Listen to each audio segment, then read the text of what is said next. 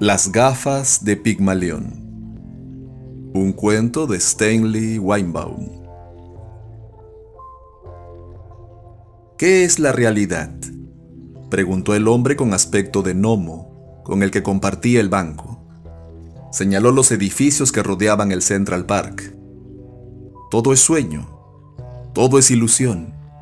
Yo soy la visión de usted, como usted es la visión mía. Dan Burke, luchando por aclarar sus ideas, miraba a su compañero sin comprender. Lamentó haber abandonado la reunión para buscar aire puro en el parque y haberse encontrado con aquel viejo loco. Usted bebe para hacer real un sueño, ¿no es así?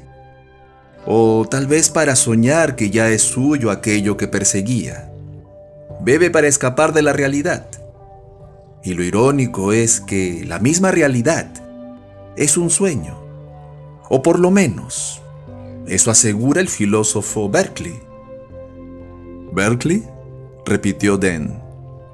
Y acudían a su mente recuerdos de un curso de filosofía en la universidad. El obispo Berkeley, ¿no? ¿Lo conoce usted? El filósofo del idealismo, el que sostiene que nosotros no vemos, palpamos oímos y gustamos el objeto, sino que tenemos la sensación de ver, palpar, oír, gustar. Creo, creo recordar algo de eso. Las sensaciones son fenómenos mentales, existen en nuestras mentes. ¿Cómo sabemos, pues, si los objetos en sí solo existen en nuestras mentes? De nuevo señaló hacia los edificios. Usted no ve ese muro. Usted solo percibe una sensación de estar viendo. Lo demás lo interpreta. Usted ve lo mismo, objetó Den. ¿Cómo puede afirmarlo? ¿Y cómo sabe que yo soy algo más que un sueño suyo? Den se echó a reír. Desde luego, nadie sabe nada. Todo cuanto conocemos ingresa en nosotros a través de los cinco sentidos. Uno hace sus conjeturas y si se equivoca, paga su error. Escuche, dijo Dan de pronto. Usted puede arguir que una realidad es una ilusión. Eso es fácil. Pero si su amigo Berkeley tiene razón, ¿por qué no puede usted hacer real un sueño? Si funciona en un sentido, también debe funcionar en el otro. Los brillantes ojos de Elfo lo miraron de un modo extraño. Todos los artistas lo hacen, dijo el viejecito con voz suave. Den sintió que había algo más que era muy difícil de expresar. Eso es una evasiva. Todo el mundo puede apreciar la diferencia entre un cuadro y la realidad, o entre una película y la vida. Pero, susurró el otro, lo más real será lo mejor, ¿no? Y si alguien pudiera hacer una una película muy muy real, ¿qué diría usted entonces? Nadie puede hacer eso. Los ojos del viejo resplandecieron extrañamente. Yo puedo. Yo lo hice. ¿Hizo qué? Hice real un sueño. La voz se tornó irritada. Estúpidos. Estúpidos. Lo traje para ofrecérselo a Westman, la gente del cine. ¿Y qué dijeron? No es negocio. Se necesitan aparatos individuales, no es rentable. Sarta de estúpidos. Escuche, soy el profesor Albert Ludwig. Mi nombre no le dice nada, ¿verdad? Pero escuche, ¿qué nos proporciona ahora el cine? Visión plana y sonido, ¿no es así? Suponga que yo añado gusto, olor, incluso tacto. Suponga que lo hago de forma que el espectador interviene en el relato. Habla a las sombras y las sombras le responden. Y que el relato en lugar de desarrollarse en una pantalla, se refiere por completo a quien participa en él. ¿No sería eso hacer real un sueño? ¿Cómo diablos podría usted conseguirlo? Fácilmente. Primero mi líquido positivo, luego mis gafas mágicas, Fotografío el relato en un líquido con elementos cromáticos sensibles a la luz. elaboro una solución compleja. Añado el gusto químicamente y el sonido electrónicamente. Y cuando el relato está registrado, vierto la solución en las gafas, mi proyector cinematográfico. Electrolizo la solución, el relato, la vista, el sonido, el olor, el gusto. ¿Y el tacto? Si es eso lo que le interesa, su propia mente se encargará de proporcionárselo. Su voz era ansiosa. ¿Quiere hacer una prueba, señor Burke? dijo Dan. Un estafador, pensó. Luego, una chispa de temeridad se encendió en él. ¿Por qué no? exclamó. Se puso en pie y lo siguió hasta un edificio cercano. Una vez en su habitación, Ludwig rebuscó en una maleta y sacó un artilugio parecido a una máscara antigás. Llevaba oculares, una embocadura de caucho y estaba regulada por una válvula. Dan lo examinó con curiosidad mientras el profesor sostenía una botella de líquido incoloro.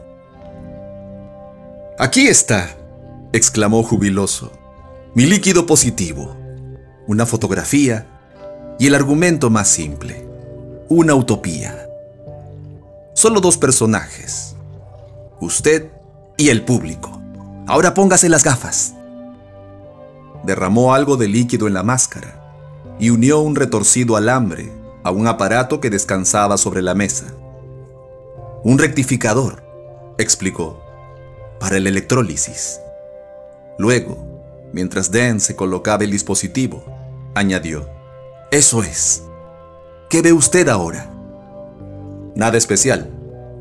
Solo las ventanas y las luces del otro lado de la calle.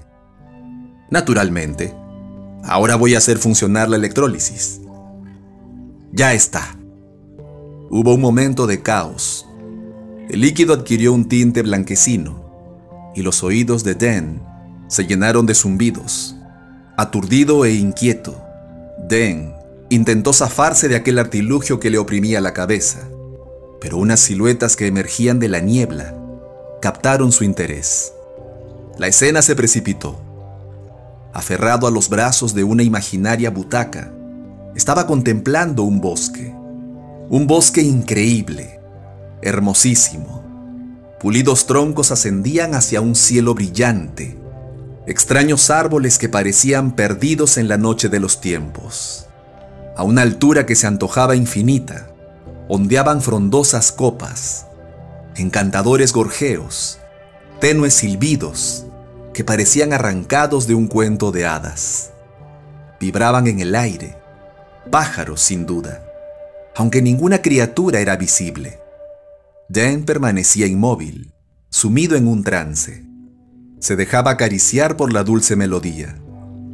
Por unos instantes olvidó la habitación, al viejo Ludwig y su dolor de cabeza. El Edén, murmuró para sí, y se deleitó con música poderosa entonada por gargantas invisibles. Al cabo de un tiempo, recobró cierto grado de razón Ilusión, se dijo a sí mismo. Inteligentes dispositivos ópticos, no realidad. Tanteó en busca del brazo de la butaca, lo encontró y se aferró a él. Frotó los pies y encontró una nueva contradicción. A sus ojos, el suelo era un verdor musgoso. A su tacto, se trataba de una gruesa alfombra de hotel. La delicada música cautivó de nuevo su atención. Un ligero perfume, de una exquisita finura, soplaba hacia él. Alzó la mirada y contempló cómo, en el árbol más próximo, se abría una gran diadema carmesí, y como un diminuto sol rojizo aparecía en el cielo que alcanzaba a ver. La encantadora orquesta parecía incrementar la luz y las notas le transmitían alegría. ¿Ilusión? Si era así, la realidad resultaría casi insoportable. Necesitaba creer que en algún lugar, en algún punto más acá de los sueños, existía realmente esta región de la delicia. ¿Un adelanto del paraíso? Tal vez. Y luego, mucho más allá de la bruma, percibió un centelleo de plata, un movimiento. Algo se acercaba. Vio cómo la figura se movía, por momentos oculta entre los árboles. Se trataba de una muchacha. Vestía un traje plateado, casi transparente, luminoso.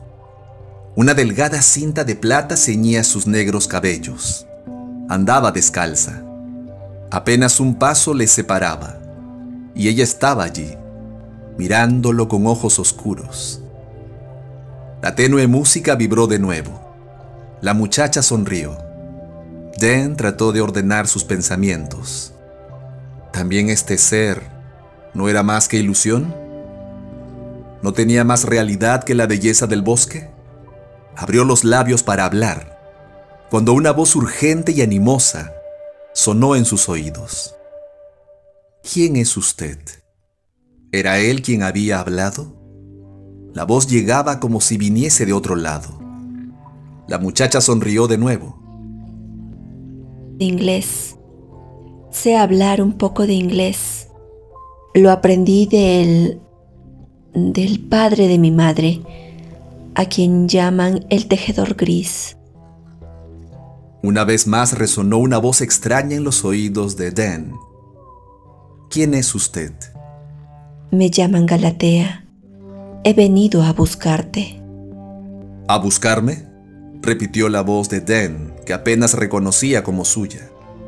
Leucón, a quien llaman el tejedor gris, me anunció tu llegada dijo que permanecerás con nosotros hasta el segundo mediodía a partir de este. Lanzó una rápida mirada al pálido sol que ahora caía sobre el claro. Luego la muchacha se acercó más. ¿Cómo te llaman? Den. ¡Qué nombre tan raro! Den. Sonrió tendiéndole una mano. Den la tomó entre las suyas y sintió el calor de aquellas manos femeninas. Había olvidado las paradojas de la ilusión. Se sentía inmerso en la pura y simple realidad. Empezó a seguir a la muchacha. Bajó la mirada y notó que él mismo llevaba puesto un vestido de plata y que tenía los pies desnudos. Sintió la brisa en su cuerpo y la húmeda hierba bajo sus pies. Galatea, dijo su voz. ¿Qué sitio es este? ¿Qué idioma hablas? Bueno, esto es para Cosma, naturalmente, y este es nuestro idioma. Para Cosma, murmuró Dan. Un lejano recuerdo del griego que había estudiado años antes acudió a su mente. Para Cosma, el país más allá del mundo.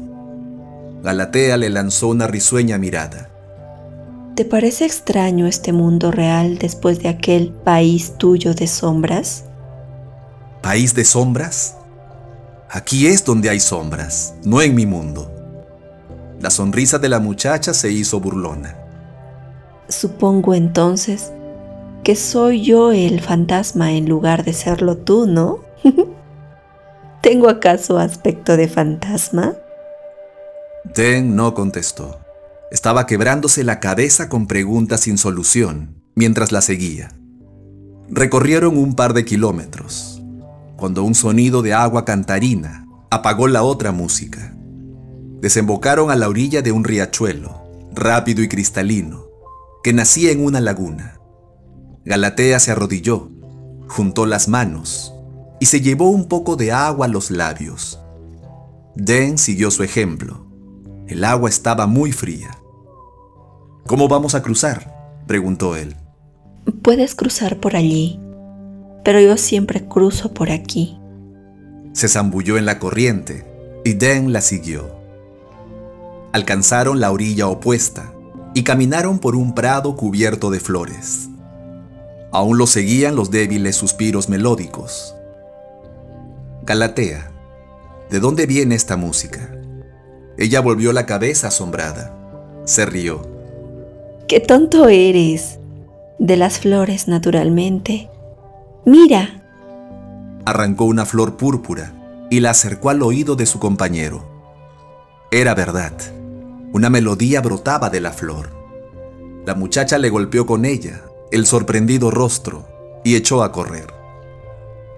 Frente a ellos se divisaba un bosque lleno de plantas, flores y frutos.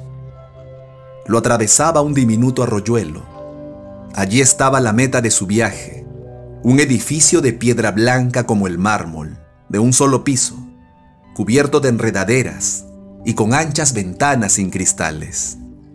Caminaron por una senda de brillantes guijarros hasta una entrada, y allí, en un banco de piedra, estaba sentado un hombre de barba blanca. Galatea se dirigió a él en un extraño lenguaje que le recordó a Dan la melodía de las flores. Luego se volvió a Dan. Este es Leucón, señaló. El anciano se levantó de su asiento y habló en inglés. Galatea y yo nos sentimos felices de darle la bienvenida. Los visitantes son aquí un extraño placer, y los procedentes de su país de las sombras son los más raros. Den profirió turbadas palabras de agradecimiento. El anciano le respondió con una inclinación de cabeza y volvió a sentarse en el banco. Galatea desapareció en el interior de la casa y Dan se sentó junto al anciano. ¿Se trataba de verdad de una ilusión? Seguía sentado en la habitación del hotel, mirando a través de unas gafas mágicas que pintaban en torno de él este mundo. ¿O por algún milagro había sido transportado y estaba realmente sentado en aquel reino de hermosura? Palpó el banco y sus dedos comprobaron la dureza y frialdad de la piedra. Leucón, preguntó, ¿cómo sabía que yo iba a venir? Me lo dijeron, respondió. ¿Quién se lo dijo? Nadie, pero alguien tiene que habérselo dicho. El tejedor gris sacudió su solemne cabeza. Simplemente me lo dijeron. Den dejó de preguntar contentándose por el momento con admirar la belleza que reinaba a su alrededor. Poco después, Galatea volvió. Venía con un cuenco de cristal rebosante de extrañas frutas, rojas, púrpuras, anaranjadas y amarillas, en forma de peras y esferoides.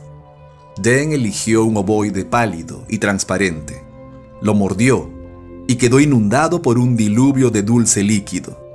Galatea se echó a reír y eligió una fruta parecida.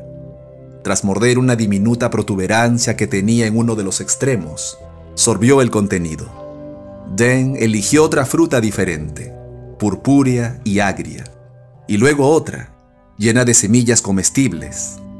Galatea reía divertida al ver su sorpresa, e incluso Leucón bosquejó una gris sonrisa. Finalmente, Den arrojó la última cáscara en el arroyuelo que tenía al lado.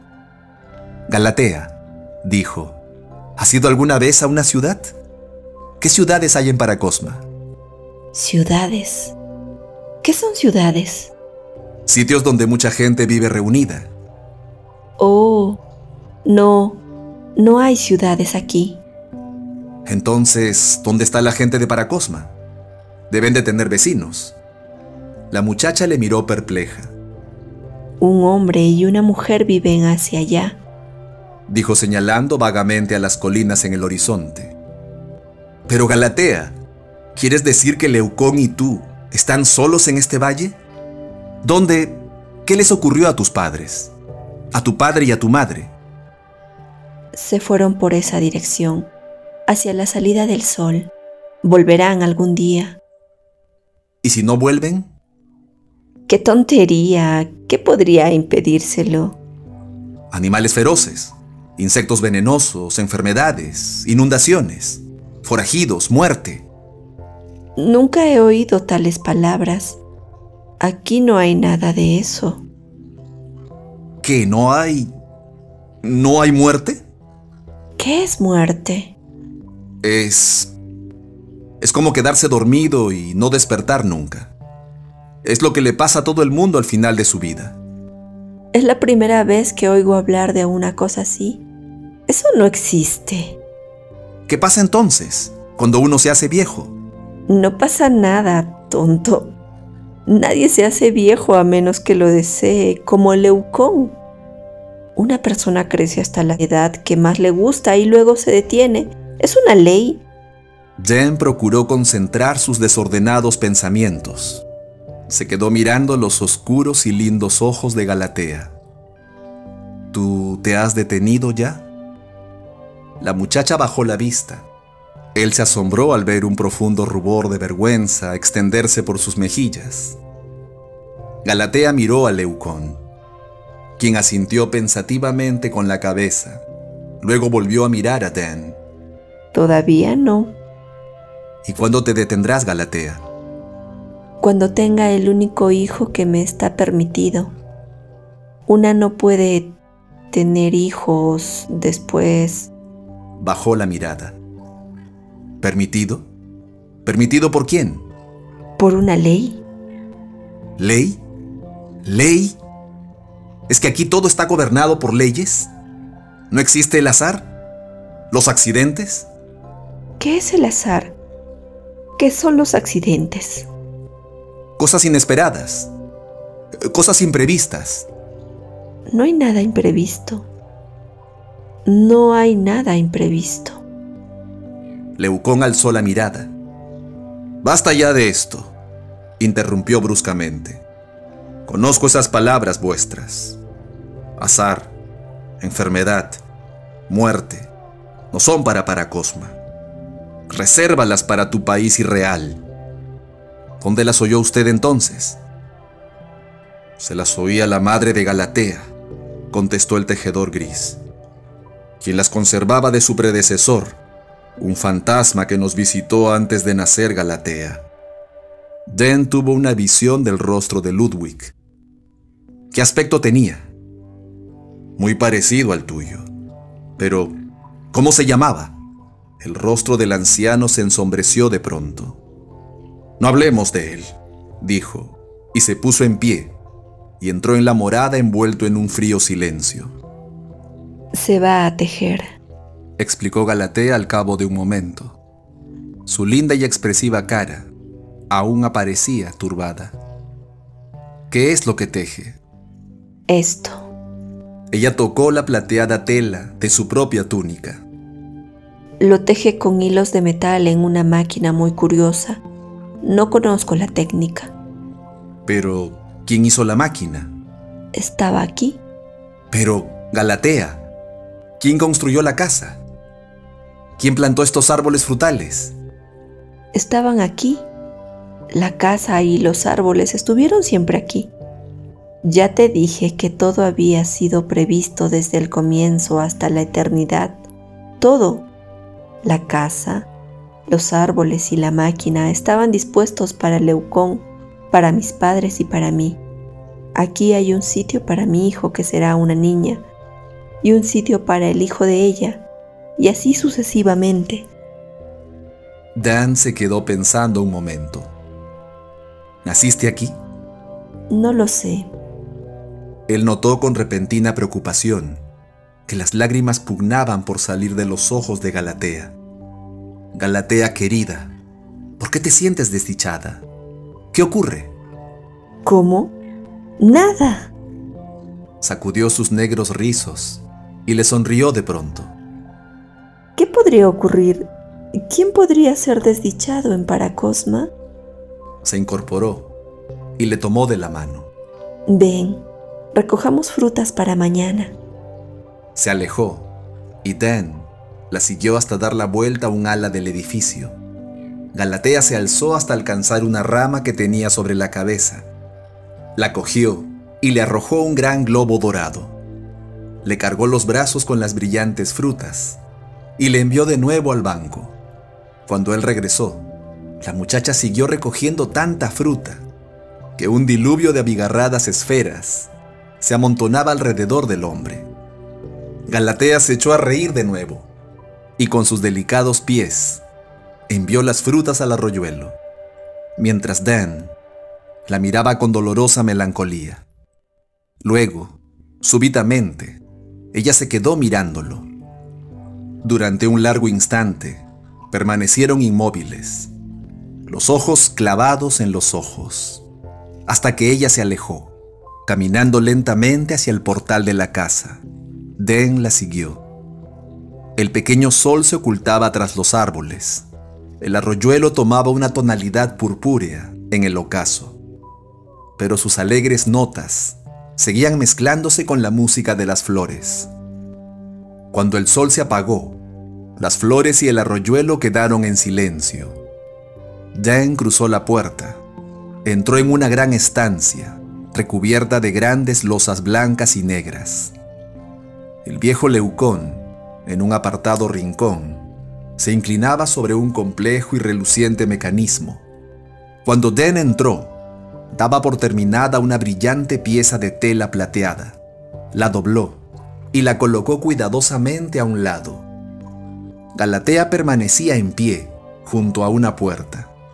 Él colocó el frutero sobre un banco que había a la entrada y caminó hacia la joven. Esta es tu habitación, dijo ella, indicando el cuarto que había al fondo. Den miró a una agradable habitación un ventanal enmarcaba un cuadrado lleno de estrellas y un silencioso chorro de agua brotaba de la boca de una cabeza humana, esculpida en la pared de la izquierda, que se curvaba hasta formar una piscina. Una esfera brillante, colgada del techo, iluminaba la habitación. Dan se volvió hacia la muchacha. Esto es ideal, comentó Dan. Pero Galatea ¿Cómo voy a apagar la luz? ¿Apagarla? dijo ella. Tienes que taparla, así. Una débil sonrisa flotó de nuevo en sus labios cuando dejó caer una pantalla de metal sobre la brillante esfera. Permanecieron tensos en la oscuridad y luego la luz brilló una vez más. La muchacha se movió hacia la puerta. Allí se detuvo y le alargó una mano. Querida sombra, espero que tus sueños sean música. Se había ido. Ten se metió en su habitación para dormir. Casi instantáneamente, al parecer, había amanecido, y el extraño y rojizo sol enviaba sus rayos al interior de la habitación. Suaves gorjeos vibraban en el aire. Se levantó como si no hubiese dormido en absoluto. La piscina lo tentó y se bañó en un agua fresquísima. Luego salió a la sala central, notando con curiosidad que los globos aún seguían brillando. Tocó casualmente uno de ellos. Estaba tan frío como el metal. Salió al alba. Galatea estaba danzando en el sendero, comiendo una extraña fruta rosada. Estaba contenta de nuevo. Una vez más, era la ninfa feliz que le había dado la bienvenida y que ahora le dirigía una brillante sonrisa, mientras él estaba eligiendo una dulce esfera verde para su desayuno. ¡Ven! ¡Al río! gritó ella. Se alejó hacia el bosque. Den la siguió. Poco después estaban riéndose en el río y jugueteando, hasta que Galatea se dirigió a la orilla. Dan se tendió junto a ella. Se le ocurrió una pregunta.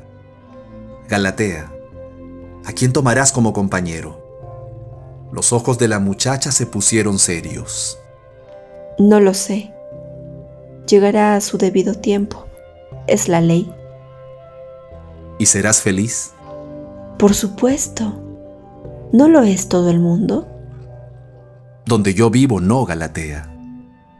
Debe ser un sitio extraño ese fantasmal mundo tuyo, un sitio terrible. Lo es, lo es con frecuencia, reconoció Dan. Me gustaría... Hizo una pausa. ¿Qué le gustaría? ¿No le estaba hablando a una ilusión?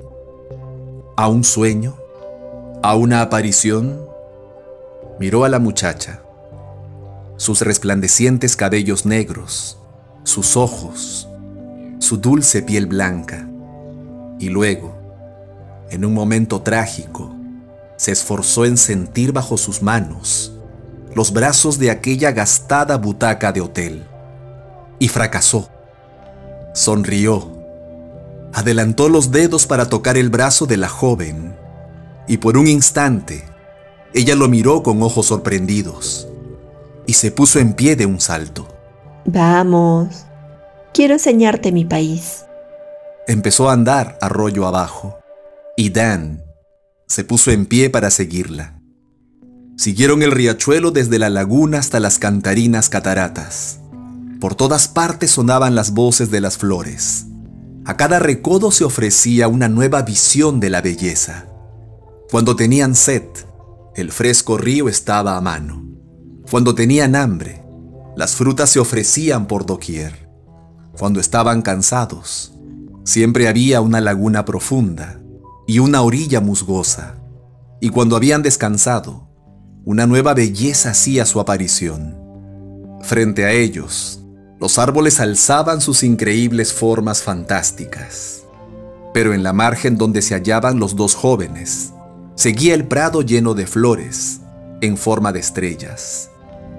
Galatea entrelazó con ellas una brillante guirnalda para la cabeza de su compañero, y él siguió adelante, tarareando una dulce canción. Poco a poco, el rojo sol se inclinó hacia el bosque. Dan lo hizo notar y volvieron a casa. Mientras regresaban, Calatea cantaba una extraña canción. Una vez más, sus ojos estaban tristes. ¿Qué canción es esa? preguntó él. Una canción que cantó otra Galatea, mi madre. Posó su mano en el brazo del hombre. El río corre entre flores y helechos. Entre flores y helechos suspira una canción. Una canción que habla de ti, de tu regreso, tu regreso algún día, algún año, mi amor. Los años van llevando sus lánguidos murmullos como exigiendo réplicas que nadie puede dar. Las flores se entristecen y acongojadas dicen, el río miente, miente no hace más que soñar. Su voz vaciló en las notas finales. Reinó el silencio, solo quebrado por el tintineo del agua y el zumbido de las flores. Den no pudo contenerse. Galatea, esa es una canción triste, Galatea. ¿Por qué estaba triste tu madre? Me dijiste que todo el mundo era feliz en Paracosma. Quebrantó una ley es el camino que lleva inevitablemente a la pena. Se enamoró de un fantasma, uno que vino de su reino de sombras y tuvo que regresar. Así cuando el novio que la habían designado llegó, era demasiado tarde, ¿comprendes? Pero ella cedió finalmente a la ley y es por siempre infeliz. Va vagando de un sitio en otro por todo el mundo. Yo nunca quebrantaré una ley. Dan le tomó una mano. No quiero verte triste, Galatea. Quiero que siempre seas feliz. Ella sacudió la cabeza. Soy feliz. Y le sonrió con una sonrisa tierna y melancólica. Permanecieron en silencio mientras caminaban de vuelta a casa. Durante un trecho, la pareja anduvo con las manos unidas pero cuando llegaron al sendero cerca de la casa, Galatea se apartó y echó a correr velozmente. Dan la siguió a prisa. Cuando llegó, Leucón estaba sentado junto al pórtico y Galatea se había detenido en el umbral. En sus ojos, Dan creyó adivinar el brillo de las lágrimas. Estoy muy cansada, dijo, y se escabulló adentro. Dan se movió para seguirla, pero el anciano lo detuvo. Amigo de las sombras, ¿quieres escucharme un momento? Dan se dejó caer en el banco. Hay algo que debes saber, continuó Leucón. Galatea te ama, aunque creo que, hasta ahora, ella misma no se ha dado cuenta. También yo la amo, dijo Dan. El tejedor gris le miró fijamente. Es algo que no comprendo. La sustancia puede amar a la sombra, pero ¿cómo la sombra puede amar a la sustancia? La quiero, insistió Dan. Si es así, aflicción para ustedes dos, porque tal cosa es imposible para Cosma. Es un conflicto con las leyes. El compañero de Galatea está designado. Quizás se acerca en estos momentos. Leyes, leyes. ¿De quién son esas leyes? Ni de Galatea ni de mí. Pero existen, dijo el tejedor gris. No es competencia tuya ni mía criticarlas. Aunque todavía me pregunto, ¿qué poder consiguió anularlas para permitir tu presencia aquí? Yo no tuve voz en sus leyes. ¿Es que alguien ha tenido en algún sitio voz en las leyes? preguntó el anciano. En mi país la tenemos, replicó Dan. ¡Locura! ¿Leyes hechas por el hombre? ¿De qué utilidad son las leyes hechas por el hombre con sanciones hechas por el hombre? Si sus sombras hacen una ley en el sentido de que el viento solo debe soplar desde el este, ¿la obedece el viento del oeste? Promulgamos leyes de ese tipo, reconoció Dan amargamente. Puede que sean estúpidas, pero no más injustas que las de ustedes.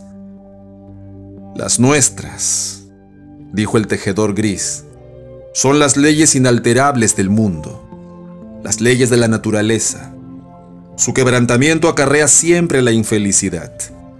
Lo he visto en otra persona, en la madre de Galatea. Aunque Galatea es más fuerte que ella. Solo pido un poco de piedad. Tu estancia aquí es corta, y te suplico que no hagas más daño que el que se ha hecho ya. Sé misericordioso, no apenes más a la muchacha. Se levantó y cruzó la puerta. Den volvió a su propia habitación. Se sentía profundamente desgraciado. Una vez más, se levantó con el resplandor del alba. Y una vez más, Galatea le salió al encuentro con su canasta de frutas.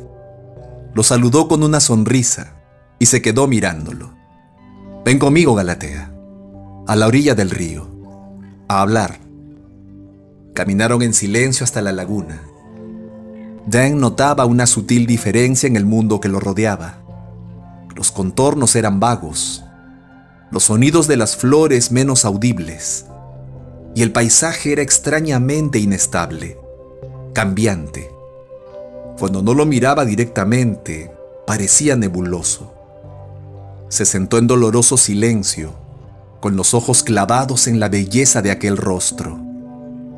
Galatea señaló el rojo sol que ascendía tan poco tiempo antes de que vuelvas a tu mundo de fantasmas, lo sentiré mucho, muchísimo. Le tocó la mejilla. Querida sombra, suponte que no me voy. ¿Qué pasaría? No me iré. Voy a quedarme. La resignada tristeza del rostro de la muchacha lo conmovió comprendió la ironía de luchar contra el desenlace inevitable de un sueño. Ella habló.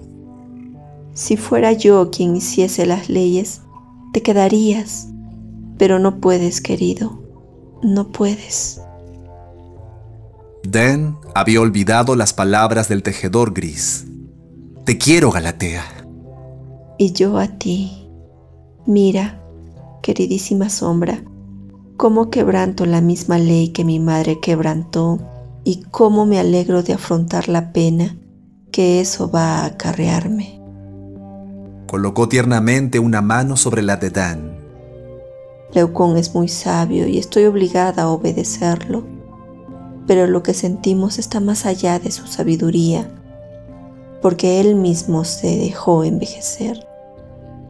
Él mismo se dejó envejecer queridísimo, esa cosa que les ocurre a los viejos, esa muerte suya, ¿qué es lo que le sigue?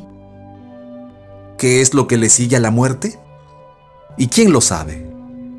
Pero pero uno no puede simplemente desaparecer. Tiene que haber un despertar. Hay gente que cree que despertaremos en un mundo más feliz, pero sacudió la cabeza desesperadamente. Tiene que ser verdad, o tiene que serlo. Tiene que existir para ustedes más de lo que hay en este mundo loco del que me has hablado. Se estrechó contra él. Suponte, querido, que cuando llegue el esposo que me ha sido designado, lo rechazo. Suponte que no engendro ningún hijo, que me dejo envejecer más que Leucón, envejecer hasta la muerte. ¿Me uniría contigo en ese mundo más feliz de ustedes? Galatea, qué pensamiento tan terrible. Más terrible de lo que te imaginas. Es más que violación de una ley. Es rebelión. Todo está planeado.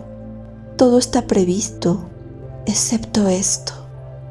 Y si no engendro ningún hijo, su puesto quedará sin cubrir, y los puestos de sus hijos y de los hijos de sus hijos, y así hasta que algún día todo el gran plan de Paracosma fracase.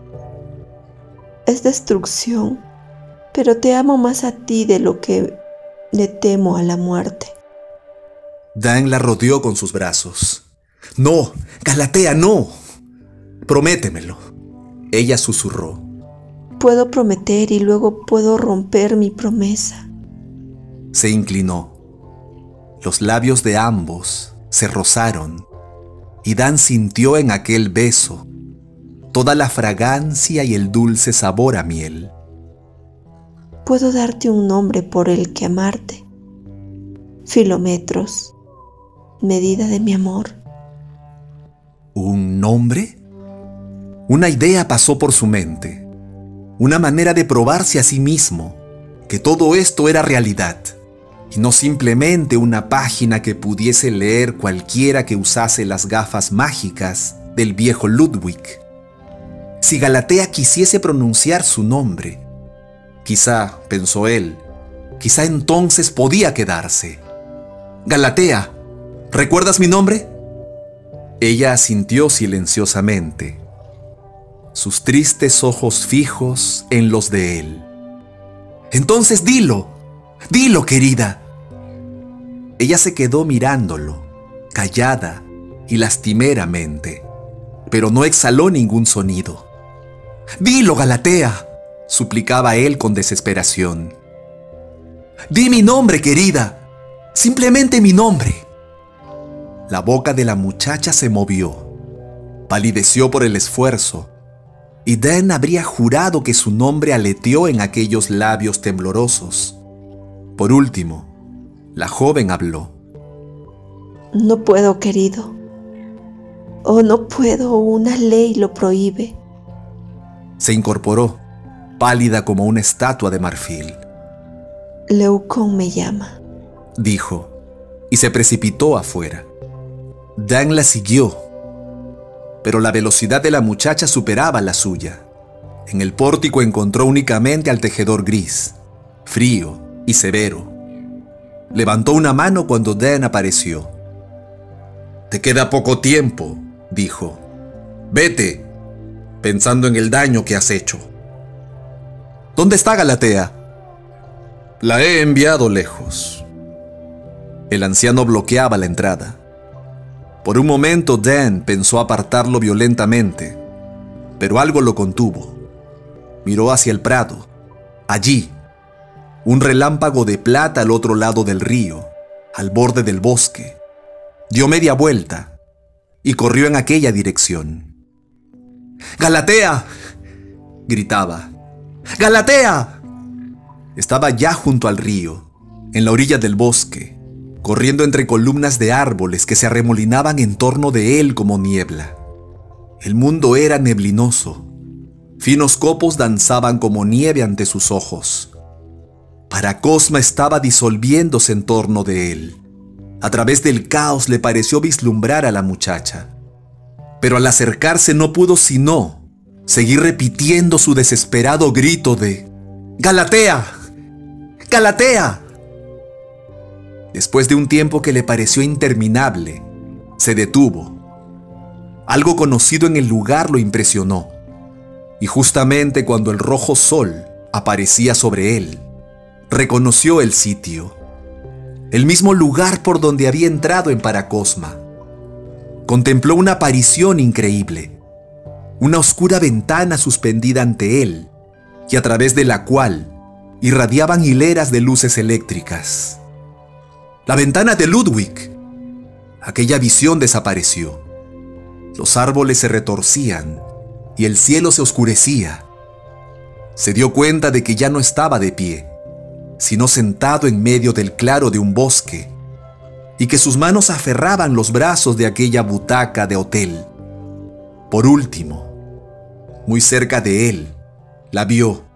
Vio a Galatea, con los rasgos contraídos por la pena y los ojos llenos de lágrimas. Hizo un esfuerzo para levantarse, para mantenerse erguido, y cayó agitando los brazos en medio de una hoguera de luces y destellos. Luchó por ponerse de rodillas. Lo sujetaban paredes, las de la habitación de Ludwig. Debía de haberse resbalado desde la butaca. Las gafas mágicas yacían ante él. Uno de los cristales se había roto y derramaba un líquido que no era ya claro como el agua, sino blanco como la leche. Dios mío, exclamó. Se sentía sacudido enfermo, exhausto, con una amarga sensación de haber sido despojado, y la cabeza le dolía atrozmente. La habitación era repugnante. Necesitaba salir de allí. Miró su reloj. Las cuatro. Debía de haber estado sentado allí cerca de cinco horas. Por primera vez, notó la ausencia de Ludwig y se alegró de ello cruzó la puerta y se dirigió al ascensor. No hubo respuesta a su llamada. Bajó a pie hasta llegar al vestíbulo y salió a la calle precipitadamente. Enamorado de una visión. Peor aún, enamorado de una muchacha que nunca había existido. En una utopía fantástica que no estaba en ninguna parte. Se arrojó sobre la cama de su habitación comprendió por fin lo que implicaba el nombre de Galatea. Galatea, la estatua de Pigmalión, a la que dio vida Afrodita en el antiguo mito griego. Pero esta otra Galatea, la Galatea de él, cálida y vital, tendría que permanecer para siempre sin el don de la vida, puesto que él no era ni Pigmalión ni un dios. Despertó por la mañana y miró a su alrededor buscando aturdido la fuente y la piscina de Paracosma. Poco a poco fue recapacitando. ¿Hasta qué punto había sido real la experiencia de la noche pasada? ¿O es que el viejo Ludwig tenía razón y no existía diferencia alguna entre la realidad y el sueño? Bajó a la calle encontró el hotel de Ludwig, donde averiguó que el profesor se había ido definitivamente. ¿Qué importaba? Ni siquiera Ludwig podría darle lo que él buscaba, una Galatea viviente. Den se alegraba de que el sujeto hubiese desaparecido. Odiaba al pequeño profesor. ¿Profesor? Los hipnotizadores se llaman a sí mismos profesores. Pasó un día agotador y tras una noche sin dormir, llegó a Chicago. Era mediados de invierno cuando vio en una avenida a una diminuta figura que caminaba delante de él. ¡Ludwig! Su grito fue automático. ¡Profesor Ludwig! La diminuta figura se volvió y le reconoció. Se refugiaron en el vestíbulo de un edificio. Siento lo de su máquina, profesor. Estoy dispuesto a indemnizarle el daño. Ah, no fue nada. Un cristal roto. Su espectáculo fue maravilloso, profesor. Realmente maravilloso. Se lo habría dicho, pero usted se había ido cuando acabó. Fue maravilloso. solo porque usted cooperó. Es un caso de autohipnosis. Fue real, completamente real. No lo comprendo. Es extraño y bello país. Los árboles eran palos de golf aumentados por una lente, dijo Ludwig. Todo era cuestión de trucos fotográficos, tridimensionales. Las frutas eran de caucho. La casa, un edificio de verano en nuestro campus en la Universidad del Norte. Y la voz era la mía. Usted no habló en absoluto, excepto cuando dijo su nombre al principio. Y para eso dejé un espacio en blanco. Mire, yo interpreté su papel. Yo iba de un lado a otro con el aparato fotográfico amarrado a la cabeza para mantener siempre el punto de vista del observador. Por fortuna soy bajo. De lo contrario usted habría parecido un gigante. Espere un momento. ¿Dice usted que interpretó mi papel? Entonces, ¿Galatea también es real? Completamente real, respondió el profesor. Es sobrina mía. Estudia en la universidad y le gusta el arte dramático. Me ayudó a montar la fábula. ¿Por qué? ¿Quiere conocerla? Dan contestó vagamente, sintiéndose muy feliz. Un dolor había desaparecido. Una pena se había curado. Para Cosma, era accesible al fin.